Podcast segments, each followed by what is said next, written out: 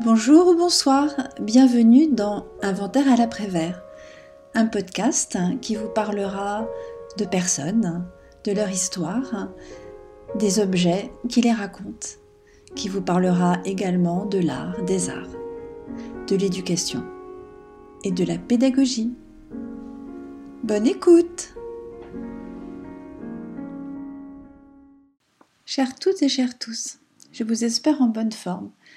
Nous voici à la veille de l'un de ces longs, longs ponts du mois de mai. Après, il restera encore euh, le week-end de la Pentecôte et nous en aurons fini avec ces ponts à rallonge. Alors, je ne sais pas comment est le temps chez vous, mais ici sur le plateau, il fait froid, le vent est pas très agréable, les branches du sapin euh, s'agitent assez nerveusement et puis les petits oiseaux continuent de venir piquer avec joie dans les boules de graisse que j'accroche pour eux.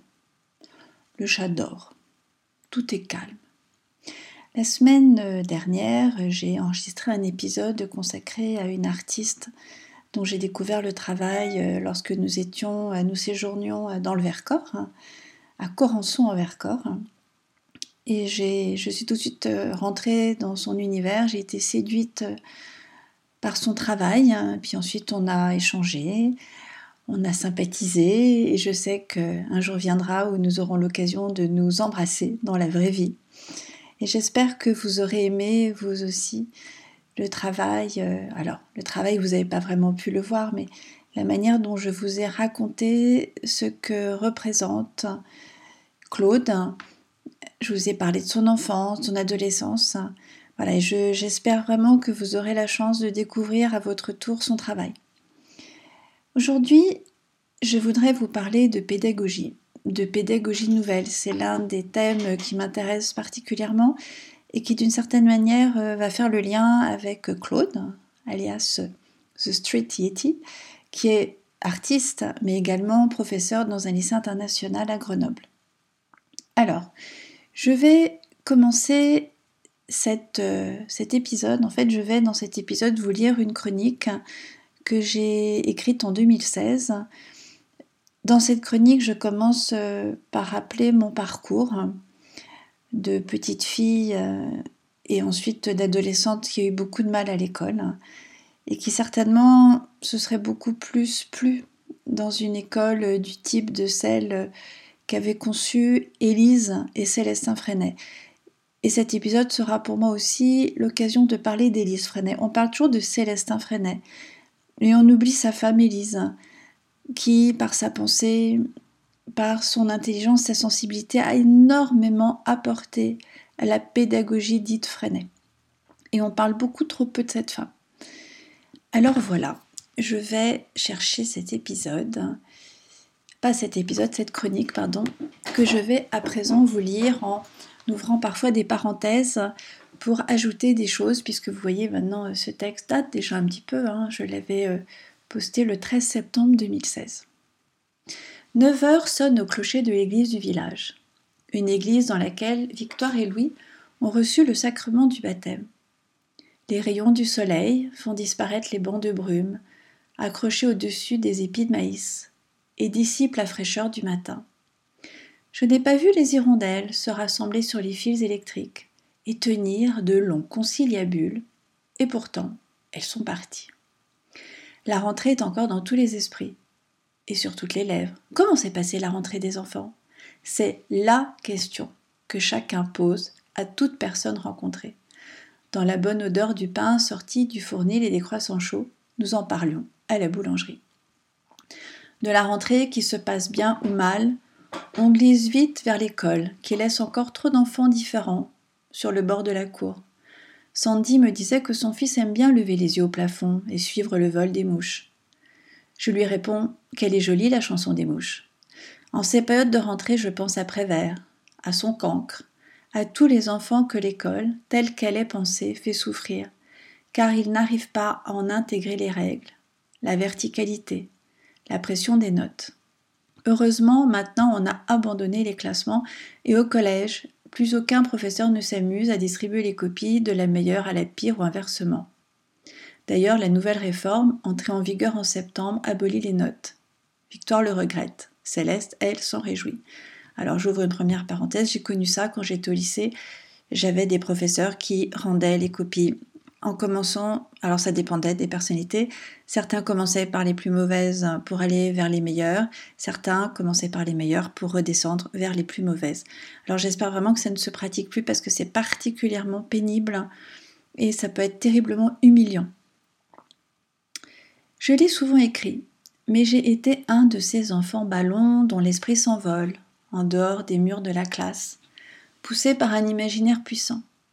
J'ai été un de ces enfants dont le corps souffre d'être immobilisé de longues heures, un corps plein d'impatience.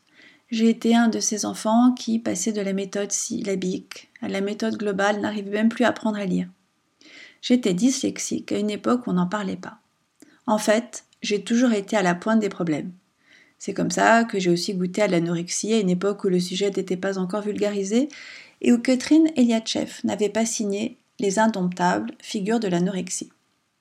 Quand j'ai commencé à enseigner à l'université, le professeur puis ami qui m'avait choisi pour dispenser les travaux dirigés attendait que j'ai soutenu ma thèse et décroché mon poste de maître de conférence pour que nous créions ensemble une faculté privée, loin de l'enseignement traditionnel, avec des passerelles constantes vers l'extérieur, tous les métiers du droit, et des stages dès la première année.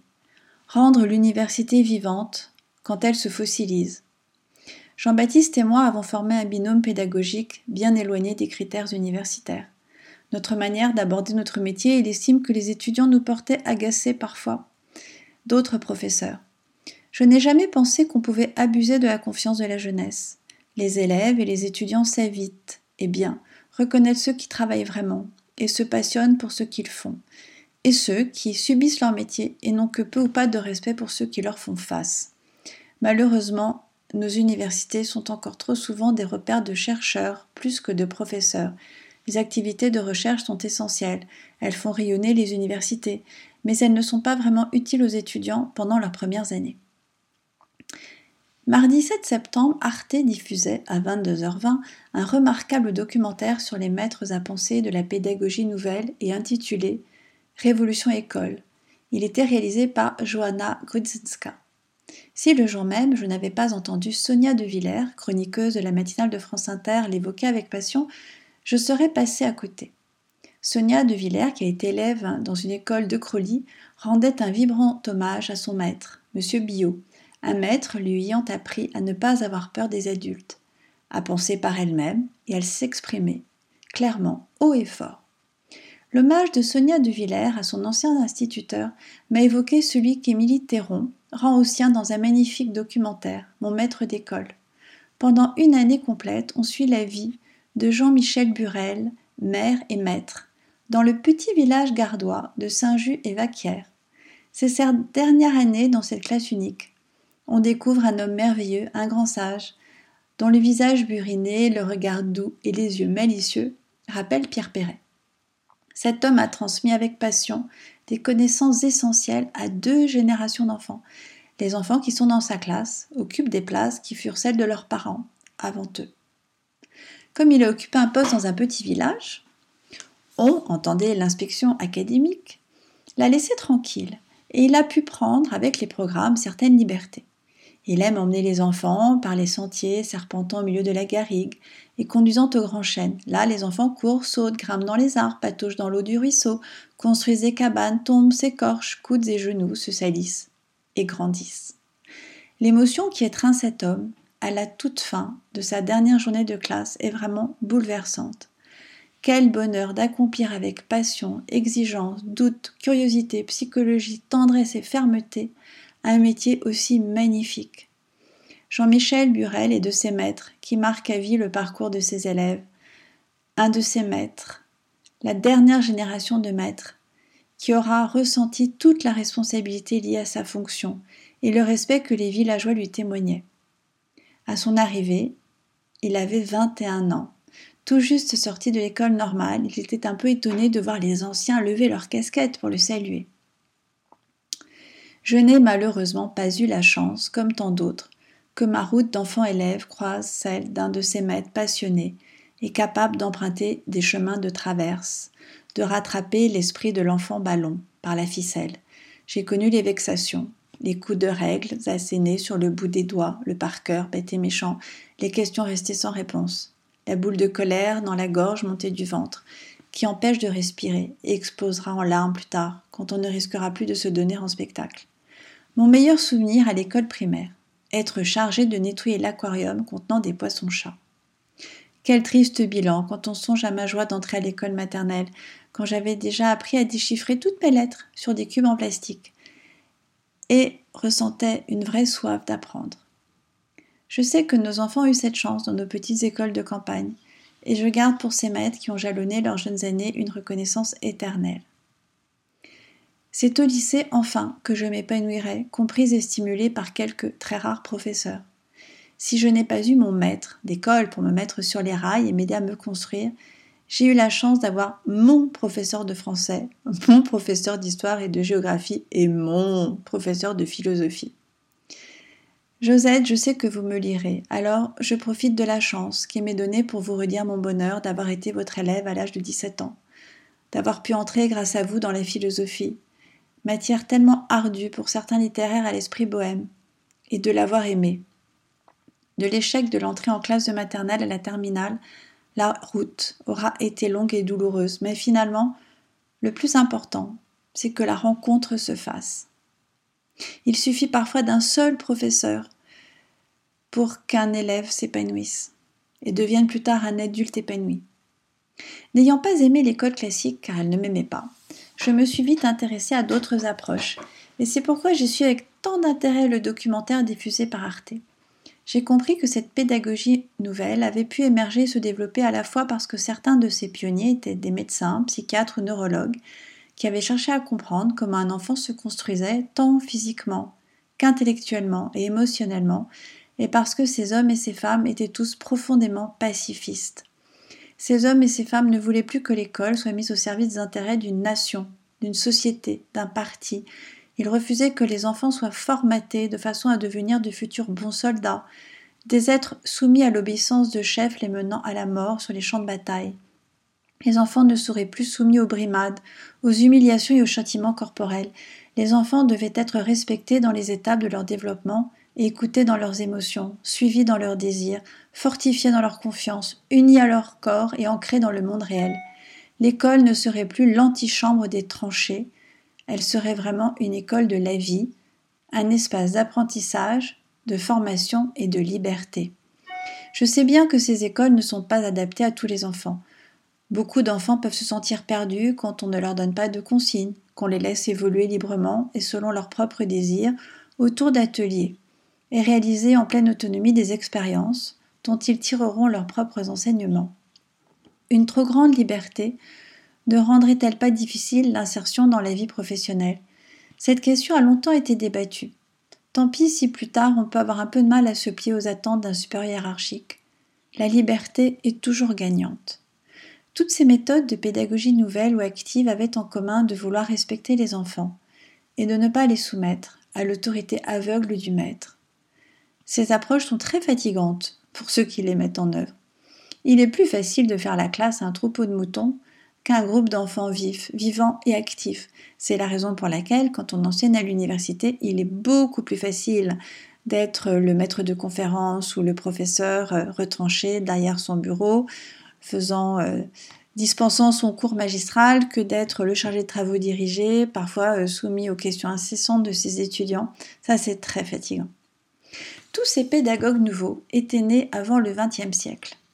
L'héritage qu'ils laissent est fondamental et à notre époque, ils perdurent et portent des esprits libres et des projets novateurs. C'est à Célestin Freinet et à sa femme Élise que l'on doit le journal de classe, l'autocorrection, la bibliothèque de travail, les moyens audiovisuels, la photographie, l'imprimerie ou bien encore la coopérative scolaire. Alors là, je vais ouvrir une parenthèse importante parce que quand j'ai écrit ce texte, en fait, je savais quasiment rien d'Élise Freinet. D'ailleurs, j'ai rajouté le prénom. J'ai rajouté euh, Élise Freinet au moment où je commençais, je lisais cette chronique. Et en fait, Élise Freinet était institutrice, comme son mari, et lors d'une inspection euh, qui avait lieu euh, dans l'école où elle enseignait, l'inspecteur avait absolument subjugué par sa manière de transmettre, par la liberté qui se dégageait de sa façon de, de se situer par rapport à ses élèves.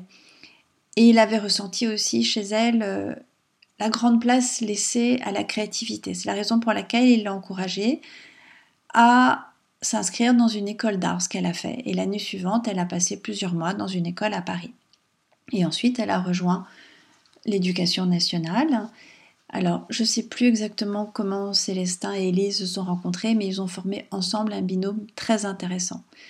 Et Élise Freinet est celle qui parlait de l'art enfantin. Elle estimait qu'il ne devait pas être soumis au réalisme individuel des adultes. En fait, il s'agissait là d'une conception pédagogique de la liberté d'expression, de la libre expression.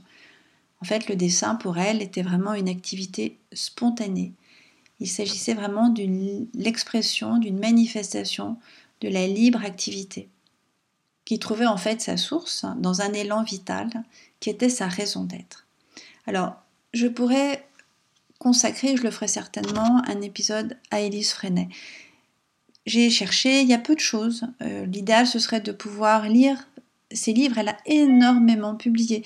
Simplement, euh, je n'ai rien trouvé ici, à la médiathèque. En me promenant euh, sur Internet, j'ai trouvé des livres d'occasion qui sont très chers. En fait, il faudrait que je puisse aller à Paris, peut-être pour trouver des livres d'Élise Freinet. Et j'ai lu un article passionnant qui a été écrit par Henri-Louis Gau. Alors, il est maître de conférence à l'Université de Lorraine et il est également coordonnateur scientifique de l'école Célestin Freinet de Vence. Donc, si cela vous intéresse, vous pouvez lire dans son intégralité l'article que j'ai lu et dans lequel j'ai puisé aussi pour vous parler d'Élise Freinet et je l'ai trouvé dans la revue éditée par Kern. Alors je voudrais d'ailleurs vous lire une partie de cet article. Élise Freinet concluait son ouvrage L'art enfantin par une citation du Zarathustra de Nietzsche. Alors, Élise Freinet s'était passionnée pour les philosophies, les philosophes euh, orientaux. Qu'elle commentait ainsi Il y a dans cet élan à bien réaliser sa vie aucune prétention au surhomme, aucune ambition de planer parmi les aigles, mais simple désir d'honorer la vie ça, c'est ce qu'écrivait Élise Freinet. Et donc euh, Henri Gault continue. Elle manifestait ainsi sa compréhension de la conception nietzschéenne du surhomme comme celui qui devient l'artiste de sa propre vie et du renversement des valeurs dans le sens où vivre pleinement est la plus belle des vertus. Alors c'est vraiment un article passionnant que je vous invite à lire si ces sujets vous intéressent. Alors, je reprends maintenant ma chronique. Toutes ces méthodes de pédagogie nouvelles ou actives avaient en commun de vouloir respecter les enfants. Alors, ça je vous l'ai déjà dit, donc je vais pas radoter, je vais passer maintenant à la suite. Tous ces pédagogues nouveaux étaient nés avant le XXe siècle. L'héritage qu'ils laissent est fondamental et à notre époque, il perdure et porte des esprits libres et des projets novateurs. Ça aussi, il me semble que je vous l'ai lu. Bon, ça c'est compliqué quand on passe, quand on switch comme ça entre deux parties de son ordinateur et qu'on veut faire les choses justement de manière libre, se laisser porter par son élan vital, et eh bien forcément, parfois, on se prend les pieds dans les tapis. Alors, je vais essayer de retrouver là où j'avais terminé ma lecture. Ah, même les esprits les plus brillants et novateurs commettent des erreurs. Et Célestin Freinet en commis une de taille avec l'élaboration de la méthode globale pour l'apprentissage de la lecture. Une catastrophe pour tant d'élèves. Parmi les esprits qui se revendiquent de l'héritage des pionniers, on peut citer Céline Alvarez, institutrice qui pendant trois ans, dans une école maternelle d'Aubervilliers, et en s'inspirant des travaux de Maria Montessori et des neurosciences, a mené un travail remarquable. Elle a quitté l'éducation nationale et vient de publier un livre, Les lois naturelles de l'enfant, que je n'ai pas encore lu. Cette jeune femme passionnée semble agacée car elle bouscule l'institution et, elle, lui administre la preuve que là où il y avait échec scolaire, on peut mettre les enfants en situation de réussite. Je voulais aussi vous parler de cette école fondée à Arles en septembre 2015 par Françoise Nisson et Jean-Paul Capitani, le domaine des possibles, une école inspirée de la méthode Steiner et portée par les éditeurs de la maison Actes Sud, une école qui souhaite assurer le plein épanouissement de l'enfant. Elle est née sur la douleur de ce couple, ayant vécu le suicide à l'âge de 18 ans de l'un de leurs enfants, un enfant dont l'intelligence aiguë s'accompagnait d'une sensibilité à fleur de peau, ayant fait de son parcours scolaire un enfer au quotidien. Ses parents ont souhaité offrir à des enfants en souffrance à l'école un lieu où tout serait à nouveau possible. Alors, Jean-Paul Capitani est mort il n'y a pas très très longtemps. Je laisse les derniers mots de cette chronique à Janus Korczak, je ne sais pas si je prononce correctement, et Adolphe Ferrière. Vous dites C'est épuisant de s'occuper des enfants. Vous avez raison. Vous ajoutez Parce que nous devons nous mettre à leur niveau, nous baisser, nous pencher, nous courber, nous rapetisser. Là, vous vous trompez. Ce n'est pas tant cela qui fatigue le plus que le fait d'être obligé de nous élever jusqu'à la hauteur de leurs sentiments, de nous élever, nous étirer, nous mettre sur la pointe des pieds, nous tendre, pour ne pas les blesser. Ces propos sont donc de Janus Korczak. Et maintenant Adolphe Ferrière. L'adolescent aime la nature. On le parcane dans des salles closes. L'adolescent aime voir son activité servir à quelque chose. On fit en sorte qu'elle n'eût aucun but. Il aime bouger. On l'obligea à se tenir immobile. Il aime manier des objets. On le mit en contact avec des idées. Il aime se servir de ses mains. On ne mit en jeu que son cerveau. Il aime parler. On le contraignit au silence. Il voudrait raisonner. On le fit mémoriser. Il voudrait chercher la science. On la lui sert toute faite. Il voudrait s'enthousiasmer. On inventa les punitions. Alors les adolescents apprirent ce qu'ils n'auraient jamais appris sans cela. Ils surent dissimuler, ils surent tricher, ils surent mentir. Voilà, donc je voudrais, euh, eh bien, par cette chronique, rendre hommage euh, à tous les professeurs, à tous les pédagogues, à tous ceux qui aiment ce métier, qui donnent beaucoup, beaucoup de leur personne, un métier qui est devenu excessivement difficile, dans des classes surchargées, dans des classes où les enfants ont des différences de niveau de plus en plus importantes, dans des classes euh, où les professeurs euh, sont sommés de tout faire, d'être à la fois donc des pédagogues, des assistantes sociales, des psychologues, de trouver des solutions à toutes sortes de problèmes. Pendant le Covid, hein, beaucoup de professeurs ben, ont vraiment mis leur activité de professeur euh, au second plan et ce qui passait au premier, c'était se soucier du bien-être au quotidien des élèves, de ce qui se passait dans les familles. Donc ils ont joué un rôle là vraiment très important. Je voudrais rendre hommage euh, eh bien, euh, aux personnes autour de moi qui transmettent. Alors récemment, je vous ai parlé de Claude, alors qui a cette chance, hein, elle en a parfaitement conscience d'enseigner euh, dans un établissement où les élèves sont très peu nombreux. Ils sont 10-12 par classe, c'est vraiment un luxe extraordinaire. Mais la plupart des professeurs ici, où nous habitons, dans un collège ou dans un lycée, font face à 32, 33, 34, 35 élèves. Depuis la réforme du bac, avec les matières de spécialité, parfois il y a 37 ou 38 élèves euh, dans une classe. C'est très difficile de transmettre dans ces conditions. Et pourtant, la plupart des professeurs relèvent ce défi, sachant que objectivement, ils sont excessivement mal rémunérés et que ça c'est une honte que notre pays rémunère si mal ceux qui font eh bien le pays de demain. Et je pense particulièrement alors euh, à des amis proches. Alors je vais, j'espère n'oublier personne. Alors il y a Geneviève qui enseigne la philosophie et qui bientôt eh bien, va prendre sa retraite. Enfin, prendre sa retraite. Elle a toujours travaillé et je pense qu'elle va continuer d'une autre manière. Elle ne peut pas ne rester inactive. Je pense à Virginie, qui est institutrice euh, dans une école où elle a euh, beaucoup d'enfants euh, dont les parents euh, viennent de plein de pays différents. Donc là, il y a vraiment un, travail incroyable à mener. Je pense à Fanny, qui a cette capacité à identifier dans sa classe euh, les enfants spécifiques, particulièrement les enfants qui souffrent de troubles 10, mais aussi les enfants dont on dit aujourd'hui qu'ils sont à haut potentiel. Donc, comme elle enseigne en CM2, eh bien, elle permet aussi le passage au collège, elle, prépare hein, leur entrée, elle en parle. Je pense euh, à Laetitia, qui enseigne euh, l'espagnol. Euh, je pense à Nancy, qui est universitaire, alors qui pour le moment n'enseigne plus, mais je pense qu'elle devait savoir remarquablement bien capter ses étudiants. qui d'autre? Parce que c'est évident que j'ai oublié des personnes que je connais bien, qui sont proches de moi. Bon, je ne renouvelle pas l'hommage que je rends aux professeurs dont j'ai parlé dans ma chronique, mais bien sûr, je pense à eux, parce qu'ils ont joué un rôle très important. Et à l'université, euh, j'ai peu de professeurs hein, qui m'ont marqué. Alors celui euh, qui me vient là maintenant tout de suite en tête, c'est un professeur euh, en droit civil, en deuxième année, en obligation, un professeur qui, en fait, faisait cours en allant, il était aux quatre coins de son amphi, il, passait d'une table à une autre, il avait un petit micro accroché euh, sur, euh, sur sa veste. C'est un homme fascinant. Voilà, une pensée lumineuse, il n'avait pas de notes. Oh, alors on était fascinés, si bien qu'en fait nous-mêmes on ne prenait pas de notes.